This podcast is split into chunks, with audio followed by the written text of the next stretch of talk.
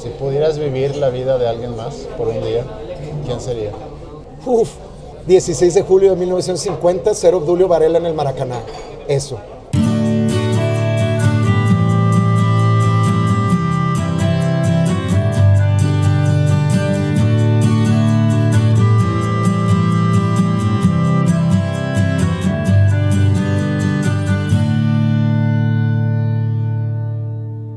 Y bienvenido a Habitat y gracias por escuchar este nuevo episodio conmigo, Andreas Ostberg. Si aún no te hayas suscrito a este podcast, te recomiendo entrar a sanfora.com, diagonal Habitat, y ahí viene, aparte de todos los demás episodios, una liga donde puedes hacer clic y así mágicamente recibirás cada episodio nuevo de manera automática. Muchas gracias a Chayo que acaba de actualizar eh, esta página y facilitar todos estos procesos tecnológicos que aún tengo por aprender. Son ya varios de los que escuchan que me han pedido una entrevista con este fanático del fútbol y de Frank Zappa. Mi invitado el día de hoy es Fabricio Neto, eh, pero también lo conocemos como Mopri. Mopri es originario de Uruguay, pero creció tanto en Panamá como en la Ciudad de México eh, y luego se vino a vivir a Monterrey durante varios años y ahora está de regreso en el DF. Su introducción al mundo de la música fue, pues como para todos, escuchando y luego tocando, el bajo específicamente, pero ha hecho carrera eh, como manager, primero como independiente, asegurando el arranque de las carreras tanto de Control Machete como Surdoc y Plastilina Mosh, y como independiente también trabajó con Zoé y Moderato. Y luego formó una empresa de management que se llama Home junto con Javier Montemayor y Ricardo Haas. Eh, en el episodio 22 hay una entrevista con Javier Montemayor eh, para que lo conozcas mejor. Y esta empresa manejó las carreras de Jumbo, Cártel de Santa, Zoe, Bolovan, entre muchas otras bandas, y fue incorporada en Ocesa Seitra que hace algunos años para hacerse cargo de las bandas de rock. En Twitter lo encuentras como arroba Mopri y en Instagram como Moprigram. A mí me puedes escribir en Twitter a arroba Andreas Osberg y por favor déjame tu comentario sobre el episodio y por qué no recomendarme a personas que te gustaría escuchar entrevistadas aquí. Pero ahora nos espera la historia de hoy, así que vamos a darle con el episodio 47 de Habitat desde un ruidoso restaurante al lado del Ángel de la Independencia en la Ciudad de México con Mopri.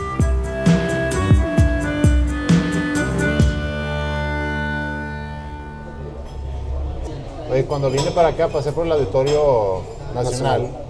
Vi que Juan Gabriel va a hacer seis fechas. Se me hace poco. ¿Sí? Va a ser un chingo más, güey. ¿Cuánto te gusta que se lleva por seis fechas? Pues es que el, el auditorio te paga de, de uno- después de producción y todos los gastos que implica, porque es caro el venue. Ponle que unos 100 mil dólares. O sea, no es tanto dinero para el artista. O sea, sí es una lana, Sí. pero no es tanto como la gente piensa. ¿sabes? No, Sí. ¿100 mil dólares por, las, por seis shows? O 100? no, por uno, cada, por cada fecha. Claro. Sí, sí es, una, o sea, sí es un billete. Imagínate Luis Miguel que lleva, no sé, más de 100 auditorios, sold out. Tiene el récord. Pero en, una, en un lapso de varios, Ah, varios de años, muchos ¿no? años, sí, de muchas giras. ¿Cuánto llevas tú viviendo aquí en México? Ahora en esta etapa, esta es la tercera etapa de mi vida que vivo en el DF. Y llevo ahorita cuatro años. Y es increíblemente es la ciudad donde más he vivido en mi vida. Qué horrible, pero creo que soy chilango, güey. Tú naciste en, En en Uruguay. y- y- pero creciste en Panamá. Sí. ¿A qué edad te fuiste de Uruguay a Panamá? El día que cumplí tres años, mi papá trabajó en bancos como toda su vida. Y trabajaba en un banco y se abrió la oportunidad de hacer una sucursal offshore del banco en Panamá, que Panamá es un centro bancario internacional, que en los 70 era muy fuerte. Ya estaba todo el problema de los, de los tupamaros y se veía venir la dictadura y la verdad el país estaba entrando en una etapa muy oscura y antes de que se pusiera peor estuvo la oportunidad, mi papá ya estaba harto y dijo vámonos, o sea, vio la oportunidad y nos fuimos. ¿De qué año era esto? Esto fue en el 72, Ah, 72. ¿Tú eres 6'9"? 6-9, yo nací en los 60 Me tocó todavía los 60 Sí. Ok, 7'2 te fuiste a Panamá. ¿Y qué te recuerdas de crecer en Panamá? En la infancia estuve dos años en Panamá y nos vinimos al DF. Ah, ok. Y después regresamos a Panamá y me hice toda la adolescencia en Panamá. Panamá yo le tengo mucho cariño porque me formó de cierta manera como persona, porque viví dos años muy importantes de la infancia ahí y toda la adolescencia. Entonces son años en tu vida que te marcan. Claro. Que te marcan un montón. Y los de la infancia, aunque no te, no te acuerdas, sí te marcan. O sea, nosotros como personas, ah, pues no te acuerdas cuando tenías cuatro años, más que memorias muy vagas. Y lo que te cuentan tus papás. Claro. Entonces, Y también, y eso es- se me hace interesante, lo que después ves en fotos Sí. y siento que vas recreando memorias que no necesariamente... no necesariamente viviste. No. Entonces, pues yo, en- yo en Panamá recuerdo mucho de la infancia, que era, era muy feliz porque los primeros años de mi vida en Uruguay yo tenía muchas alergias y todo el tiempo me salía sangre en la nariz y me tenían que llevar al hospital y tenía todo el caso clínico para desarrollar asma Ok. para ser asmático. Y al llegar a Panamá se me quitó por el clima, por toda la humedad que hay. Entonces como que me convertí en un niño muy feliz porque fui saludable. Eso es algo que me comunican mis papás, de que era un niño muy feliz. Iba al Montessori, la escuela Montessori, y pues es un, es un país con mucha vegetación, mucha naturaleza. Que eso cuando eres niño te ayuda, o sea, te, te ayuda a formarte. Y de ahí nos vinimos aquí al DF, Bueno, viviste dos años, dijiste, en Panamá. Sí. O sea, a los cinco llegaste aquí y luego ya regresaste a Panamá a los, a los 14. a los 14. a los 14, cuando estaba en la secundaria. O sea, toda la primaria estuve aquí, en, en- en el DF. Yo creo que fue el año más triste de mi vida a los 14 años, cuando me fui del DF, porque tenía yo toda mi vida hecha, o sea, mis amigos de la escuela. Imagínate la misma generación de amigos desde preprimaria, primero de primaria, toda la primaria y primero de secundaria. El mismo salón de gente. O sea, los mismos amigos que, que casi no cambiaban y tener, tener que separarte de ellos fue bien duro para mí. Cuando yo regresé a Panamá, mandaba cartas. Entonces imagínate el mandar una carta y que te contesten un- más de un mes después te llega la, la respuesta. O sea, el WhatsApp era ciencia ficción. Fue bien difícil para mí. Ese año en particular, el primer año, mi mamá estaba necia que no me podía atrasar. ¿no? Entonces, como el año escolar es diferente, tuve que hacer segundo, secundaria y tercero, secundaria al mismo tiempo Órale. en diferentes escuelas para no atrasarme, porque me quedé como que a la mitad de segundo secundaria aquí y llegando por Panamá era hacer segundo y tercero. Pero ¿cómo hacías eso? ¿En la mañana en una escuela o en la tarde? ¿no? Era, ¿O- era el- eh, sí, mañana, tarde, fin de semana, era una locura. Entonces sí fue un año súper tough, o sea, O sea, aparte de la mudanza y aparte de, de- Todo de eso cortar era- con, con tu vida aquí, era hacer dos, pues dos años escolares al mismo tiempo.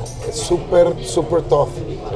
Yo todo ese año difícil de 14 años, nostálgico, mi único amigo fue la música. Ya venía desde que vivía en México el, pues el amor por escuchar música con, con mis amigos cercanos y con sus hermanos más grandes que nos, nos pasaban música y nos enseñaban como el camino, como, oye, no, escucha esto, ah, ¿te gusta esto? Escucha esto. Como, como te dan ¿y esos qué, y qué ejemplos. escuchaban? O sea, ¿qué te recuerdas haber empezado a escuchar cuando empezaste a encontrar? Pues rock clásico, o sea, yo en, en mi casa, en mi casa no era una casa muy musical, aunque mi hermana sí, cuando yo era niño y estaba en la primaria, me sorprendía que ella siendo adolescente es más grande que yo. Ella, no sé, era una niña de 14 años y agarraba la guitarra acústica y tocaba en peñas folclóricas. Tocaba canciones así como de nueva trova cubana canciones de ella. y la íbamos a ver tocar y a mí se me hacía impresionante cómo mi hermana, siendo una niña, tocaba delante de gente grande cosas que se le ocurrían a ella, que yo la veía cómo hacía las canciones, era como wow. O sea, fue como la primera interacción que vi de un performer, fue mi hermana. Y ella me enseñó mucha música que le gustaba a ella, ¿no? De que los Doors, no sé, Dire Straits, cosas por el estilo. Pero en mi casa había discos de Nat King Cole, de tango, había tango. O sea, al ser uruguayos, pues también ese tipo de música está ahí. Mucha música folclórica latinoamericana, algo de música clásica. Y los Beatles, o sea, los Beatles era como... Desde que yo era niño yo sabía que los Beatles era la banda más grande del universo, o sea, era, era algo que mi mamá siempre me decía de que no, en los 60s llegaba la Navidad varias veces al año. Cuando era Navidad y cuando los Beatles sacaban un disco. O sea, que era algo así como, como todo un suceso, ¿sabes? No, y aparte Y- sacaron como un par de por año, sacaban ¿no? como un par de discos al año. Sí. Es que si te pones a ver, fueron como 14, 16 álbumes en 8 años. Sí. Es, es impresionante el, el output de material de catálogo que hicieron. Sí. A un nivel absurdamente alto para, para la época. O sea, fue, fue una revolución. Y eso yo lo sabía. Todo como que esa historia de la música me fue de la música moderna occidental, pues en, en inglés me fue interesando. Pero entonces cuando regresaron a... Cuando regresamos a... No, cuando regresaron a, a Panamá, cuando tú tenías 14 años, ese año en la escuela que estabas en friega básicamente, ¿quién eras en la escuela? ¿Tenías amigos o ya no tenías vida Ese, social? ese primer año no tenía mucha vida social, la verdad. O sea, el mejor amigo de mi papá, que trabajaban juntos, su hijo era mi amigo de la infancia, de cuando éramos niños.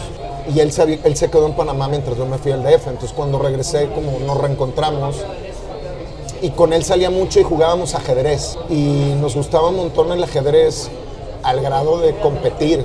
O sea, fue, fue una de- decepción bien grande para mí meterme a, pues, al torneo nacional juvenil en Panamá y calificar para la selección panameña de ajedrez.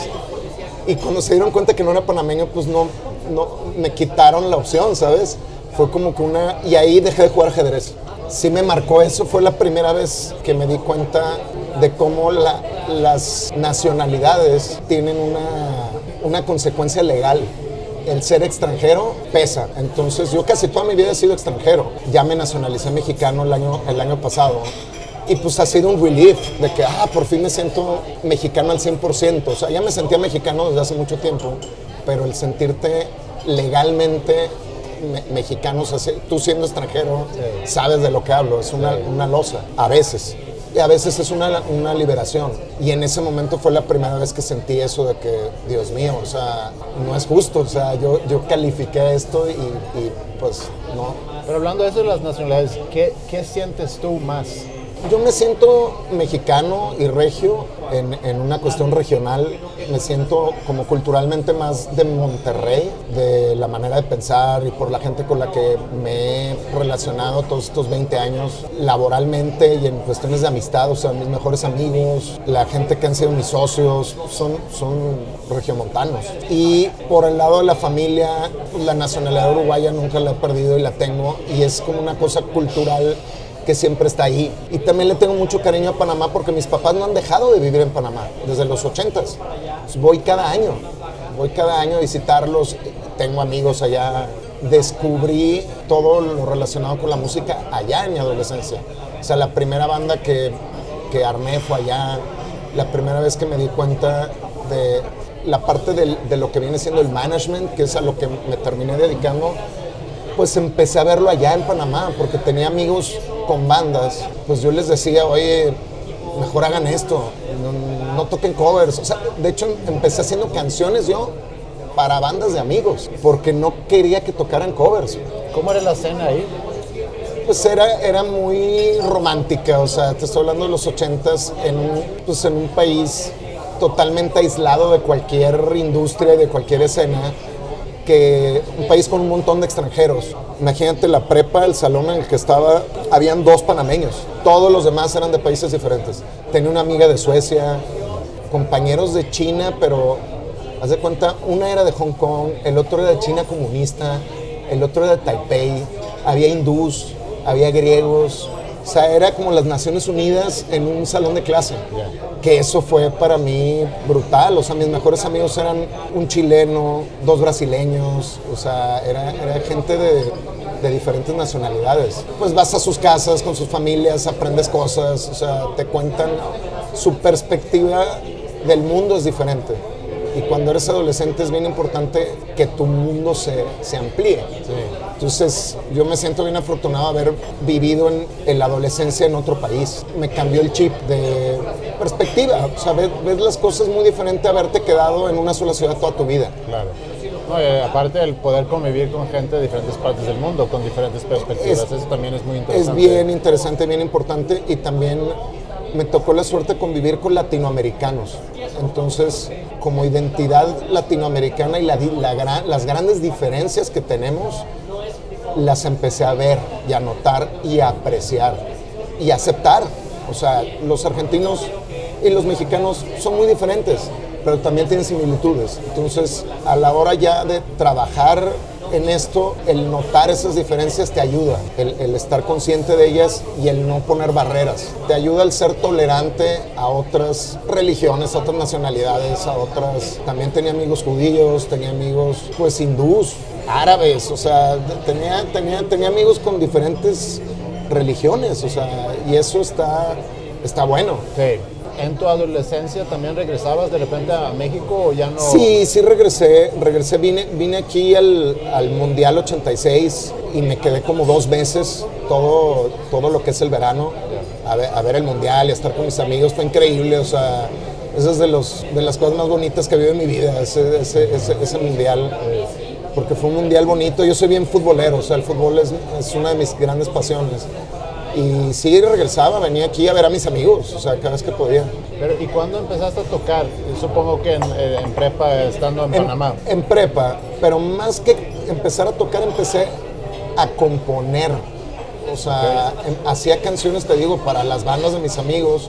Y después armé una banda que se llamaba Los 33, que duró muchos años esa banda. Y justo cuando estaba agarrando onda y estábamos grabando y, y empezaban a pasar cosas, me fui a estudiar a Monterrey. Y me fui a estudiar a Monterrey porque toda mi adolescencia también vivimos la dictadura de Noriega en Panamá, que fue una dictadura bastante pesada y ya era insostenible. O sea, yo cuando acabé la prepa, creo que mi escuela, por haber estado en la zona del canal, era una de las pocas escuelas en el país que acabó el ciclo escolar. Porque estaba a, tan- a tal grado la sedición y la- la- la- las protestas, fue como el punto máximo, te estoy hablando del 88, de la, de la crisis de gobierno de, la dictadura Noriega. Y en el 89 fue la invasión, que todo el 89 yo estuve en Monterrey estudiando y al regresar a Panamá en fin de año, a ver a mis papás, me tocó la invasión en una playa. Entonces estuve ahí stranded en medio de la nada como 10 días porque no podía regresar a la ciudad de Panamá. Estaba ahí a 80 kilómetros y con los militares pasando y los aviones y una locura. Sí me tocaron vivir cosas muy raras, muy, muy raras en, en- en- en Panamá. ¿Cómo se manifestaba? ¿Cómo, se, ¿Cómo es la palabra? ¿Manifestaba? ¿Se dice? ¿Manifestado o manifestado? Sí, algo así, no sé, no- no- cómo se manifestaba. ¿Cómo, Sí. se, ¿Cómo se vivía bajo la dictadura en Panamá? Yo vivía en un sexto piso, ¿no? en un edificio de seis pisos, y al lado había un supermercado. Yo vivía en, un- en una colonia que se llama El Cangrejo, que era el punto de la oposición, o sea, era el epicentro de la oposición a Noriega, era esa colonia. Yo llegaba a la casa, imagínate, llegaba y había afuera de la casa militar, cédula, o sea, te pedía la identificación, ¿no? Sacabas el ID, me metía a la casa, subía y ponle a mi mamá, oye, ¿puedes ir por leche a la casa? Sí, voy.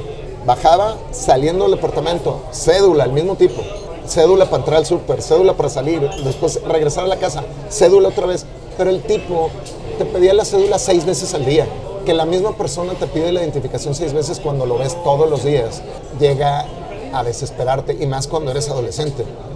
Pero yo, al ser extranjero, tenía prohibido por parte de mis papás decir y hacer nada. Nunca me pude manifestar, nunca pude hacer nada, por, pues no era mi, mi lugar, no, no, era, no podía. Y si salía a ver a un amigo, pues te paraban en el, en el carro, o sea, y había manifestaciones de gas lacrimógeno. Par de veces me tiraron, me dispararon gas lacrimógeno en la cara. Me, un par de veces temí por mi vida. O sea, sí sentí que iba a morir. Sí me tocaron un par de experiencias feas, pero también fue una experiencia de vida importante que te marca porque el no vivir con garantías constitucionales es bien fuerte. O sea, sabes que puedes salir a la calle y no regresar. O sea, te pueden matar.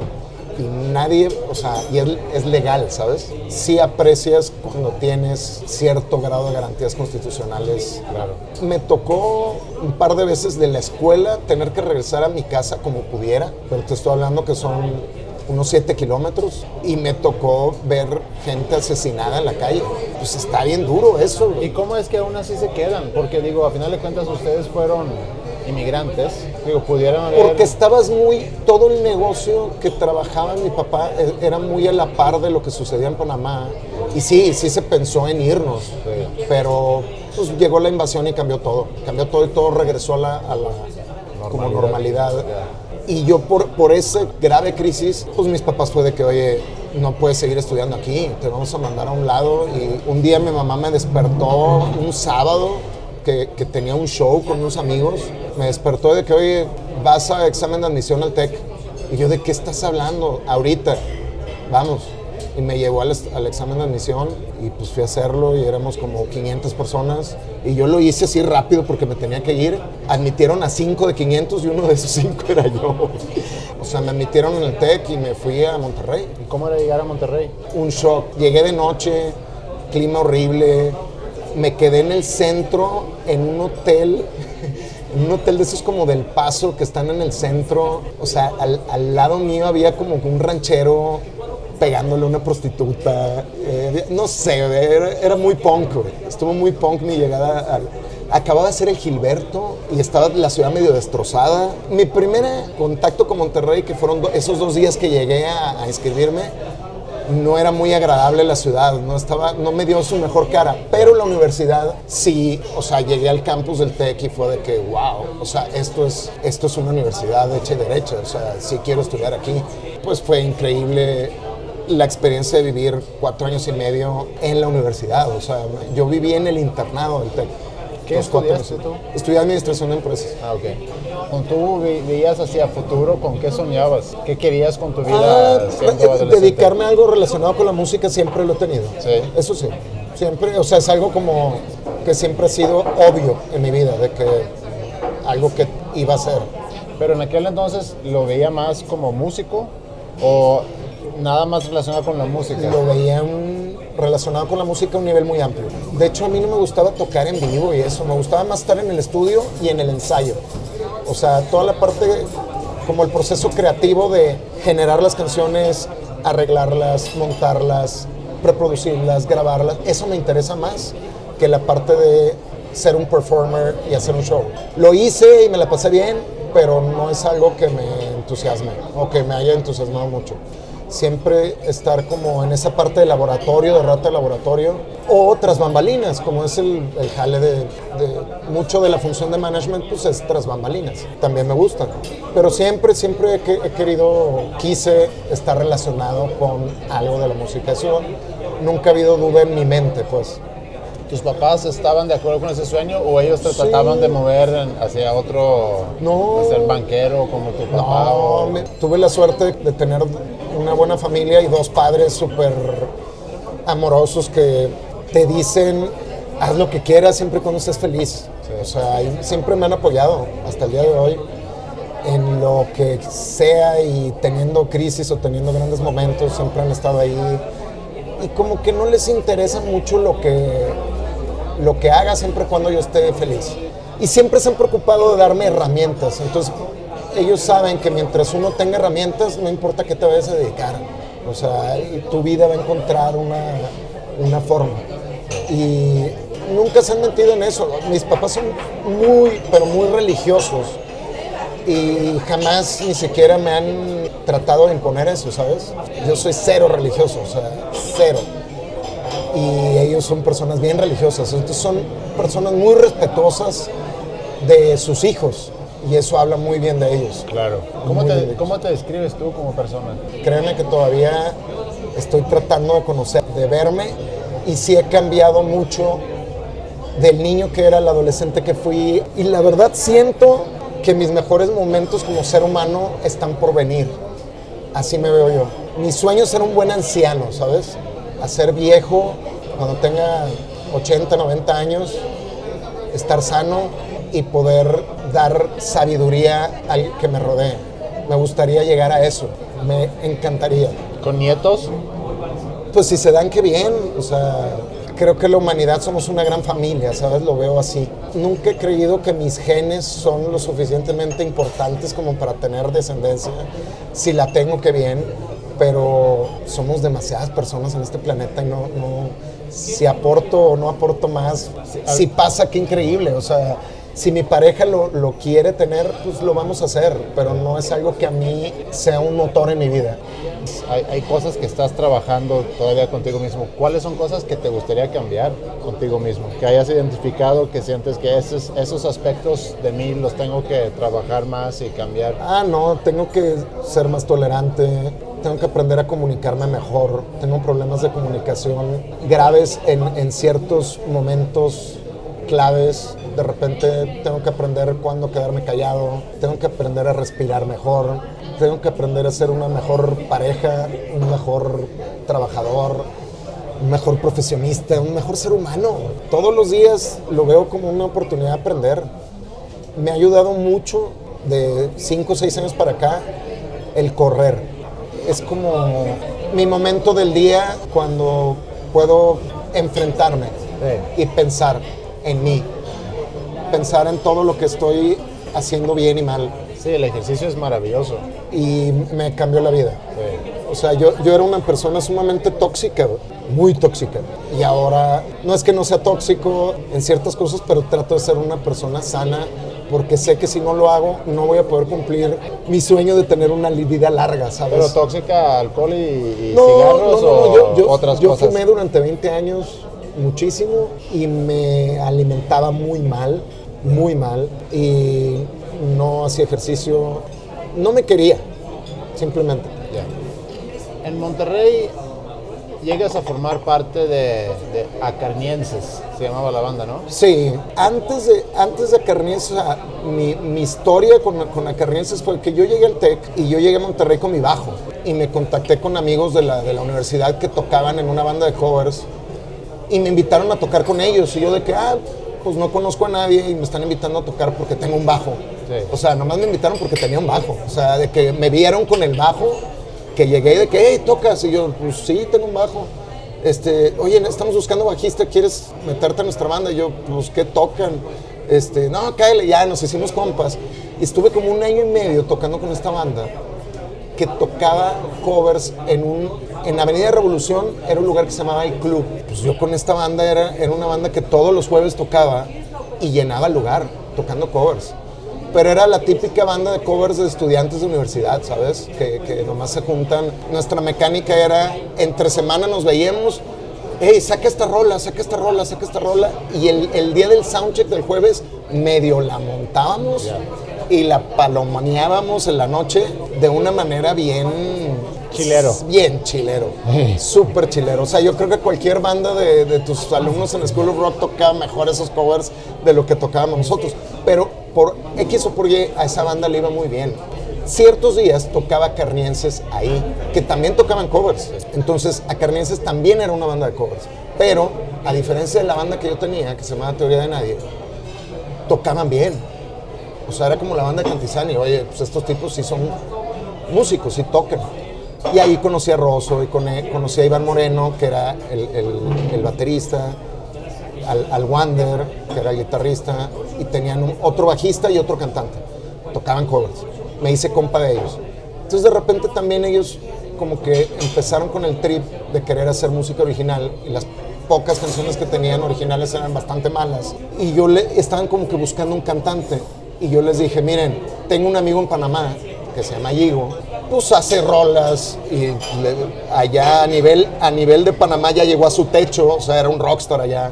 Y él está pensando en, en pues, buscar horizontes en otro lado. Entonces le puedo decir a Yigo, ah, pues estaría padre, pero ¿cómo canta? No, créanme, está bien. O sea, ténganme fe, este es el cantante que están buscando, porque hace letras, hace canciones. Entonces fui a Panamá, convencí a Yigo, y Yigo llegó a Monterrey a, a, a meterse a Carnienses. Nada más por eso. Nada más porque yo le dije.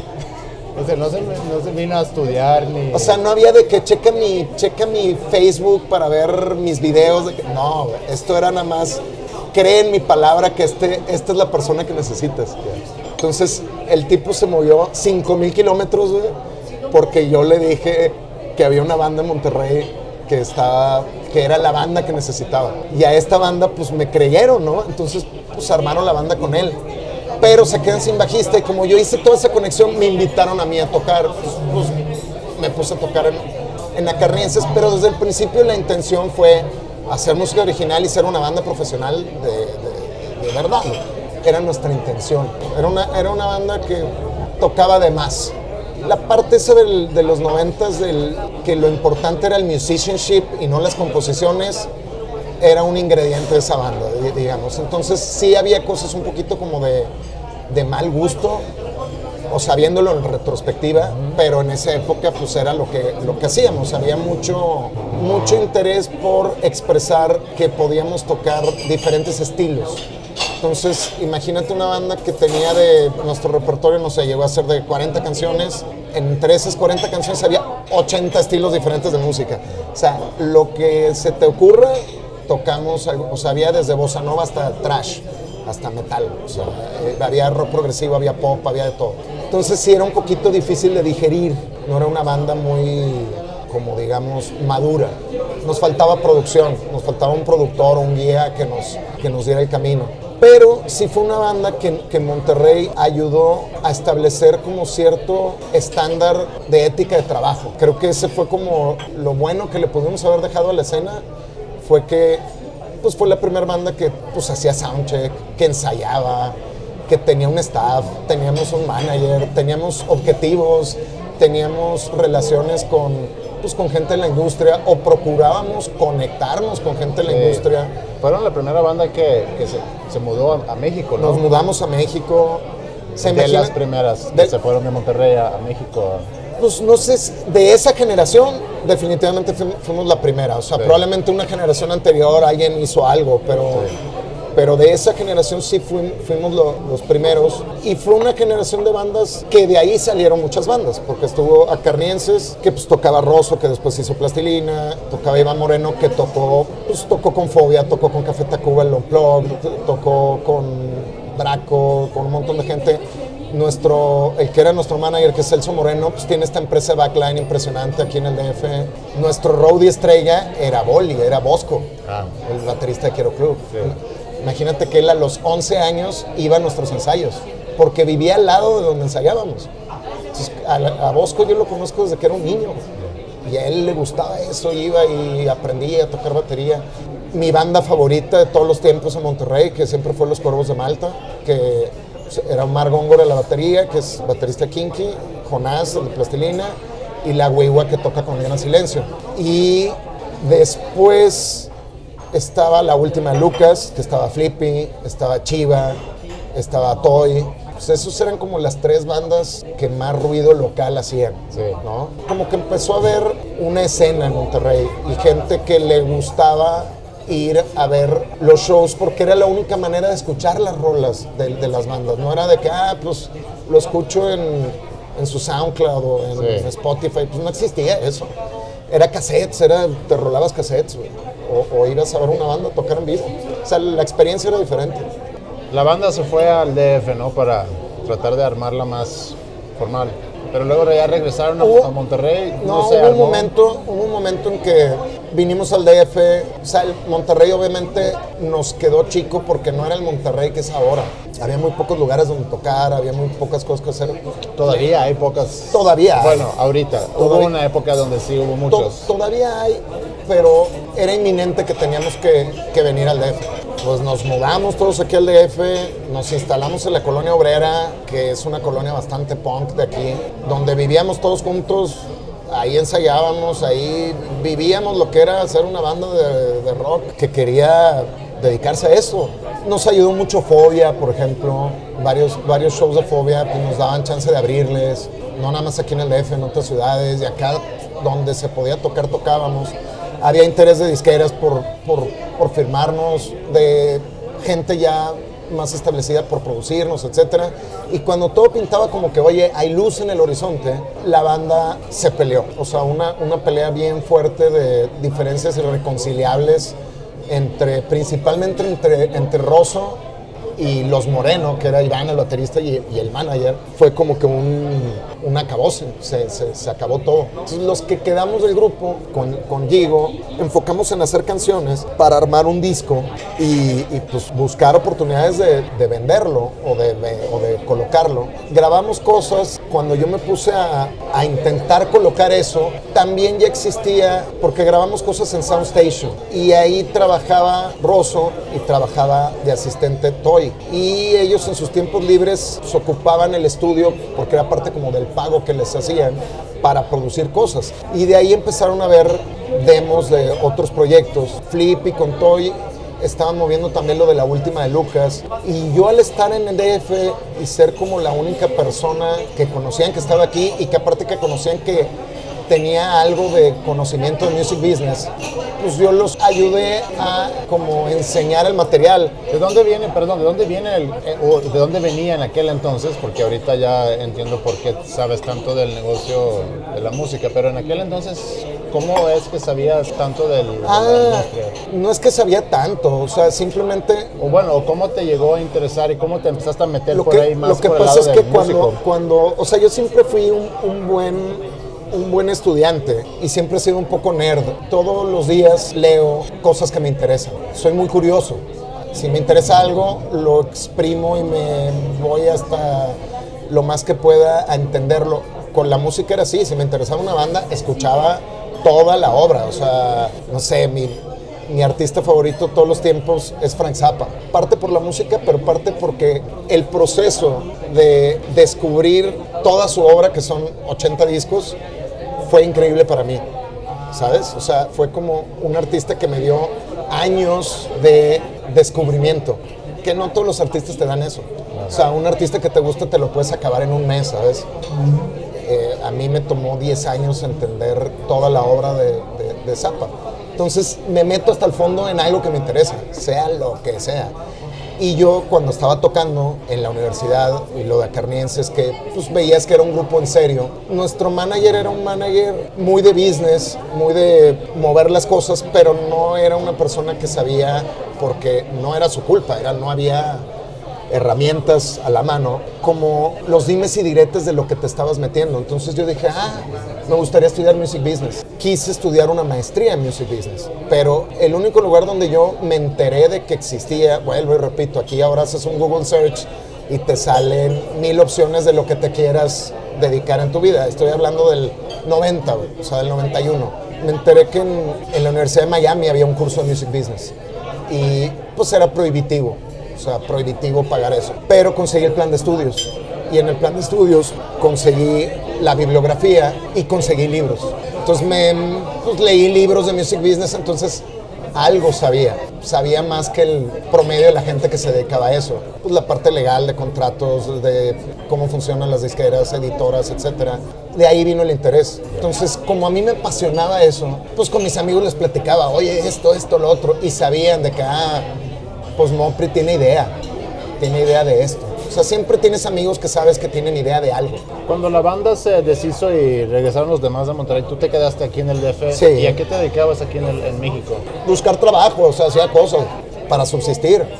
Fui a Polygram y justo me tocó la suerte de conocer a Robbie Lear y a Marcelo Lara cuando estaban armando discos manicomio y yo estando aquí viviendo aquí pues iba y les enseñaba lo mío pues lo mío no les interesó para nada pues les llevamos material de, de otras cosas. Y ahí fue el famoso demo de Cabrons que era control machete. Entonces pues le empecé a ayudar a Toy a mover eso.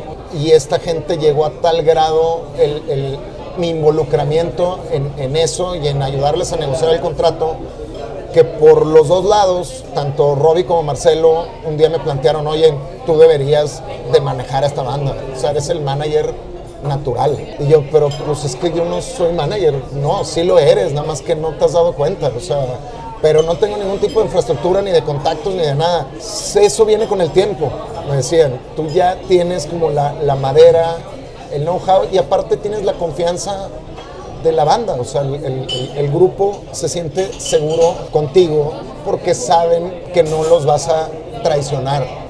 Y en esa época, pues los managers que había en el DF tenían una reputación muy baja, muy, pero muy baja. O sea, la, ética de, profesionalismo de- del management chilango de los noventas, digamos que no era muy, muy brillante que digamos, ¿no? Y entonces pues me empecé a dedicar al management y eso fue hace 20 años. Tú agarras prácticamente todas las bandas que, que salen de Monterrey. O sea, fuiste manager de, de control, Nada más de, de plastilina. na- nada ¿no? más de, de tres bandas de Monterrey en, en ese entonces, Control Machete, de Plastilina y de Zurdo. Sí.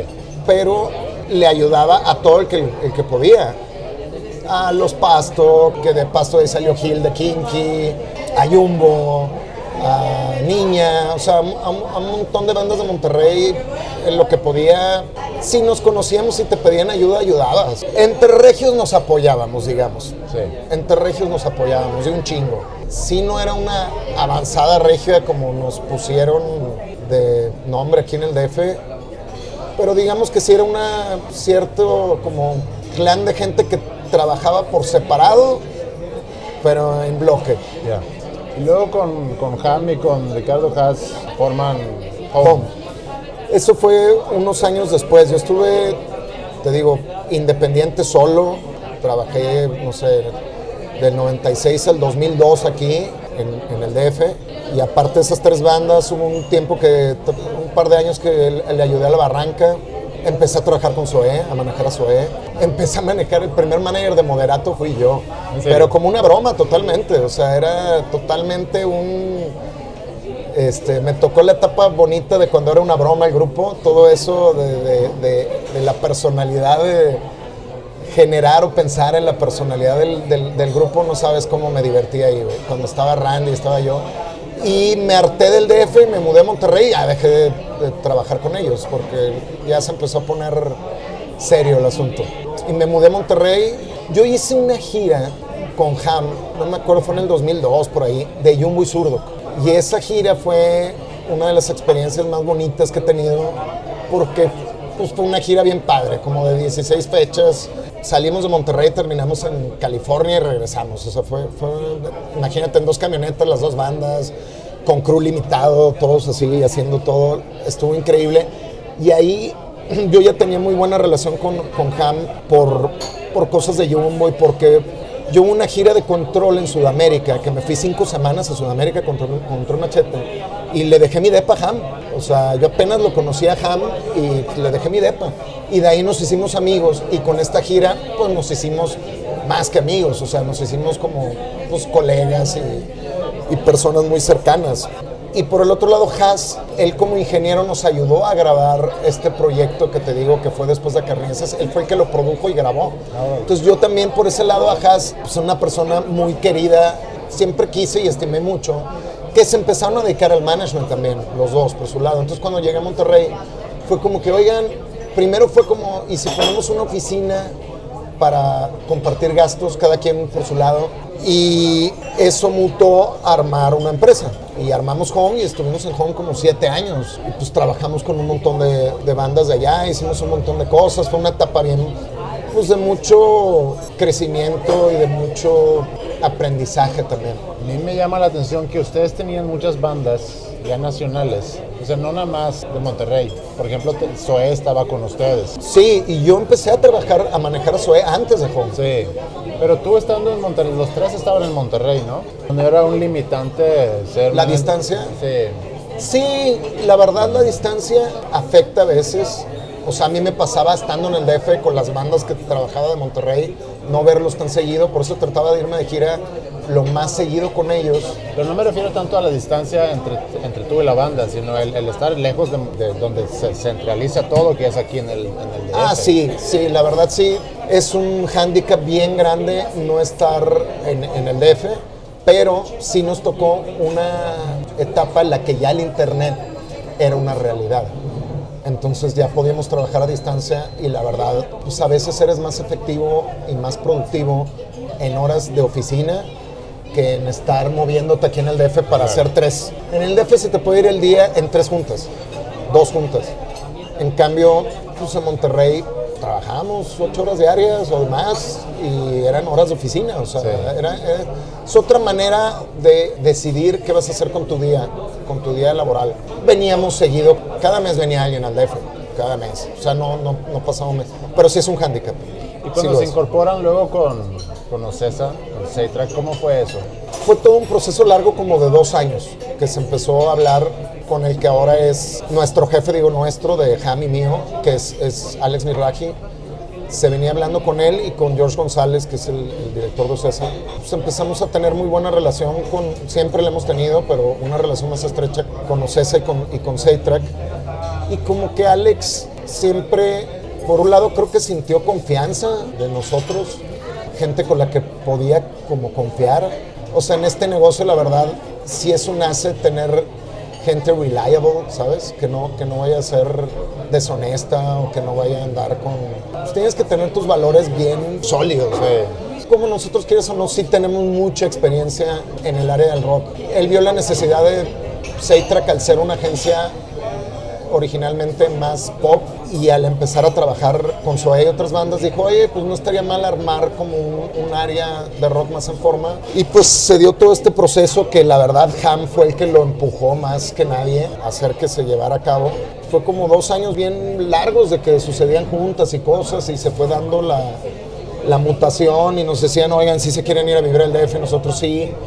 Y justo empezó esta época negra de Monterrey, de todo el problema del narco y de la seguridad. Y, y pues ahí sí, Ham y yo fue de que, dude, vámonos, güey, no está padre ya vivir aquí. Y Has, Has sí quiso quedarse en Monterrey y, y, pues trabaja más en el lado de Ocesa. Él no trabaja en, en Seitrack y eso fue hace que nos mudamos un poco más de cuatro años.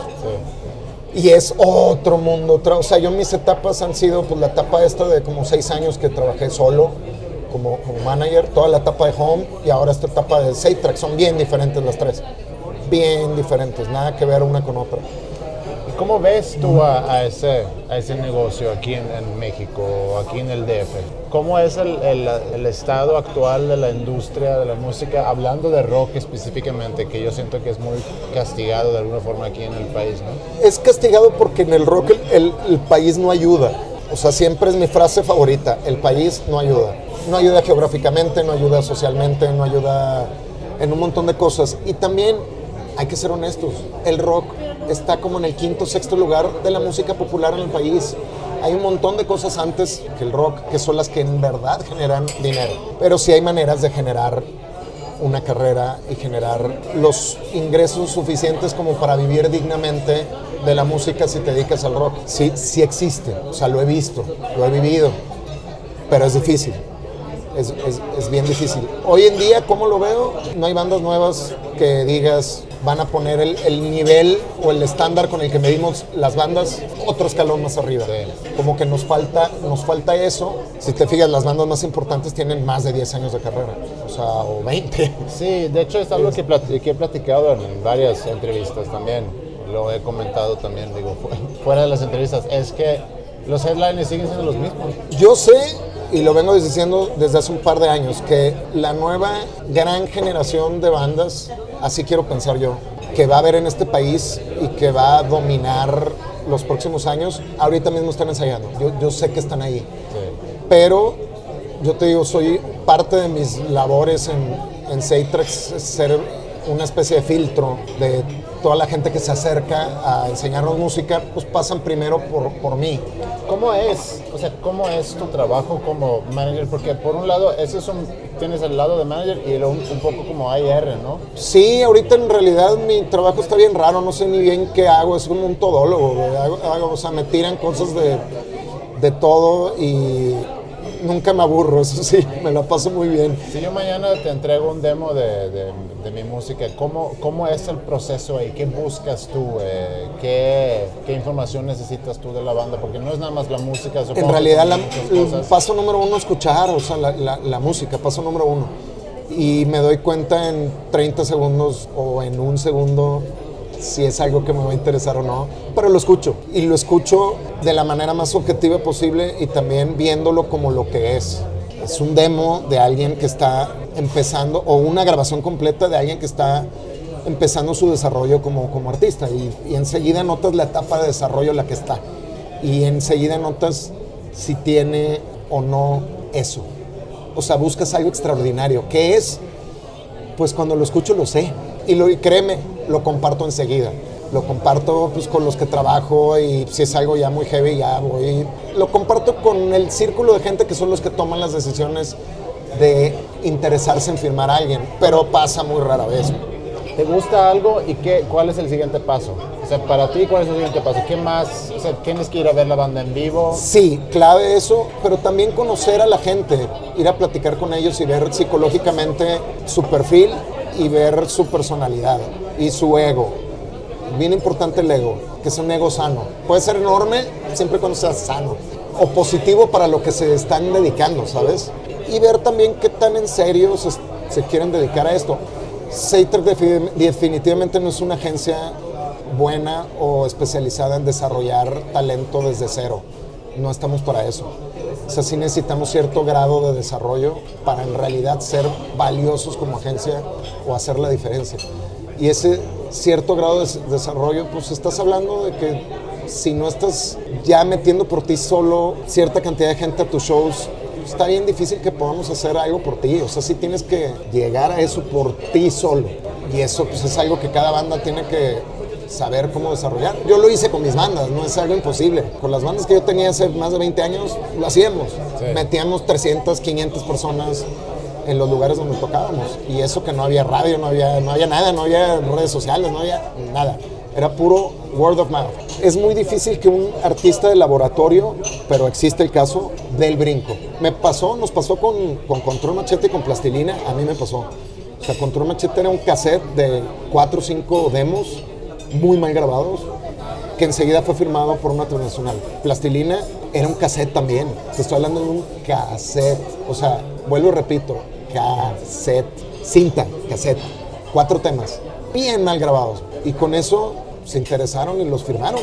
¿Por qué? Porque ambos proyectos eran extraordinarios. O sea, eran disruptivos. Control Machete era un proyecto de hip hop, no existía eso. Aquí fue la primera gran banda de hip hop en Latinoamérica. Y Plastilina creo que en Latinoamérica me, me atrevo a decir que fue el primer artista de género alternativo del siglo XXI que hubo. Y te estoy hablando de que salió el disco en el 97, 98. Y ya estaban ellos en el 2003, estaban adelantados a su época. Por eso los firmaron con un cassette de cuatro temas, porque era disruptivo, era, era nuevo. ¿Cómo es, por ejemplo, en, dentro de una disquera cuando para empujar la carrera de, un artista? Por ejemplo, hacer colaboraciones con otros artistas. ¿O cómo, ¿Cómo funciona esa labor de tengo un artista, necesito hacer un empuje para su carrera? ¿Qué, ¿Cuáles son los trucos que normalmente se usa pues es que varía dependiendo de cada artista, varía un montón, pero, o sea, las colaboraciones, no sé, todo el tiempo tienes que estar pendiente de qué está sucediendo o qué se puede hacer, quién está produciendo de manera diferente o de con gran calidad. Te pongo un ejemplo, hace un par de años, el disco Los Bunkers, La Velocidad de la Luz. Ellos ya habían trabajado con Meme. Meme estaba muy ocupado con Café Tacuba y sí podía involucrarse mucho en la preproducción y en la como postproducción, pero no en la producción per se. Entonces, ¿cómo resolvemos esto? Hay que llamar a alguien. Y ahí se les propuso a Yamil, que no lo conocían. ¿Por qué? Porque pues Yamil venía haciendo cosas muy buenas, aún sin ser un, productor reconocido como lo es ahora. O sea, te estoy hablando hace un par de años atrás. Y se dio un bonito manera de trabajar entre Yamil, Meme y los Durán, que se plasmó en ese disco. Y un poco tiempo después sale el proyecto Unplug de Pepe Aguilar, que no tiene nada que ver. Y ese team que hizo eso de los bunkers es el que terminó haciendo el MTV Unplug de Pepe Aguilar. Te estoy hablando de dos universos totalmente diferentes que no tienen nada que ver, nada que ver. Y fueron soluciones creativas a la producción de dos discos diferentes realizados por personas diferentes. Pero así se dio.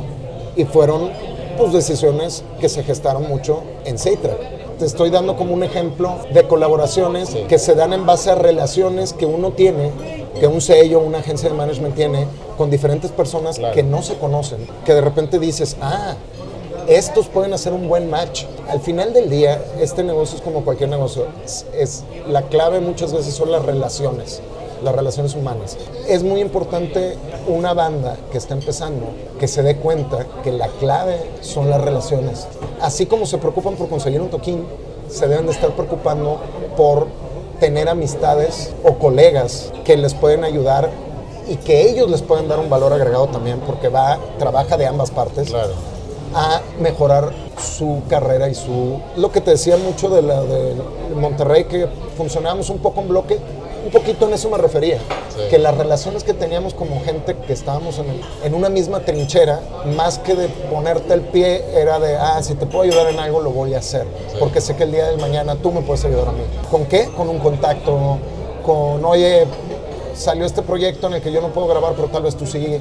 O salió, tal vez yo no puedo abrirle a esta banda, pero tú sí. Ese tipo de relaciones. ¿Quieres agregar algo a la entrevista? No, no sé, ahorita me, me agarras en una etapa rara de mi vida. Que creo que si me haces una entrevista similar en dos años, o si me lo hubieras hecho hace dos años, hubiera hablado de cosas totalmente diferentes. Que eso es lo, lo bonito, cómo va cambiando la gente. Claro. Y ahora que me estabas haciendo preguntas, me hiciste pensar en cómo pensaba. Y hasta me sorprendí de lo mal que estaba hace poco tiempo y hace unos años. Y eso te pone a pensar que tal vez estás muy mal ahora, ¿sabes? O sea, Entonces eso es, es, y eso creo que es la vida al final del es día. una reflexión muy buena, el que nos podemos voltear para atrás y podemos criticar muchas cosas, desde cómo me veía mal, cómo, podía, cómo me podía gustar esa música, cómo podía pensar de esa forma. Pero al final de cuentas es el, por, por algo fuiste así Sí. y por algo eres hoy como eres hoy, entonces es un, como un constante Es un evolución. cúmulo, un cúmulo de cosas. Y entre más cambias, más estás tomando en cuenta tu pasado para hacer algo al respecto, para, poder volverte, en- en- no en otra persona, pero mejorarte como persona. mejorarte como persona. Y eso, eso es una lucha diaria para mí. O sea, no sé, no sé muy bien de qué se trata tu podcast, pero creo que es más sobre cosas de creatividad y creo que no hablé nada de creatividad. No, pero Este, sabes que eres una persona creativa. Todas las personas somos creativas. Sí. Entonces, a veces también yo me pregunto si realmente es un podcast sobre gente creativa, pero es un podcast sobre personas. Sobre seres las, humanos. Sobre las cuales yo tengo curiosidad. Sí hay gente que lo escucha y lo agradezco mucho, muchas gracias a todos que están escuchando ahorita, pero lo hago porque yo tengo mucha curiosidad. Te entrevisto a ti porque me da mucha curiosidad tu trabajo. Yo en su momento quería hacer lo que, lo que tú haces. Yo también quería dedicarme a la música o Pero te dedicas a la música. No, claro. Pero mi sueño en, en- en algún momento era, bueno, si no puedo yo tocar música, igual y puedo trabajar en una disquera. Y ya encontré la música. Pero tienes una escuela que no, forma no. gente, o sea, ahorita no- está maravilloso. Sí, ahorita no quiero tu trabajo. Te digo, en, en algún momento. Ah, en algún momento, sí, sí. Antes de hacerlo de la escuela. Si pudieras vivir la vida de alguien más por un día, ¿quién sería? Uf, 16 de julio de 1950, Cero Obdulio Varela en el Maracaná. Eso. ¿Cuál es tu canción favorita? Probablemente es una composición que se llama Sofá de Franz Zappa, que viene en el One Size Fits All. Esa versión es hermosa. ¿A quién te gustaría escuchar entrevistado en este podcast? A Elon Musk, el CEO de Tesla, probablemente la persona más brillante que hay en el mundo ahorita mismo. ¿Y con cuál canción quieres que terminemos el programa? Ah, hay una muy buena versión nueva de When the Levy Breaks de Led Zeppelin, pero de la versión remaster nueva, que son como outtakes del cuarto disco de Led Zeppelin. Y esa es, esa es de las baterías más ampliadas de la historia. Es When the Levy Breaks de Led Zeppelin, el outtake que acaba de salir hace unos meses. No, pero muchas gracias por tu tiempo. No, de nada, muchas gracias a ti. eh, creo que no hablé mucho de lo que me dedico, pero estuvo muy bien la entrevista. Lo voy a escuchar el podcast porque me gusta escuchar podcasts últimamente. Entonces creo que creo que me voy a llevar varias sorpresas escuchando el- el- el- tu podcast a fondo.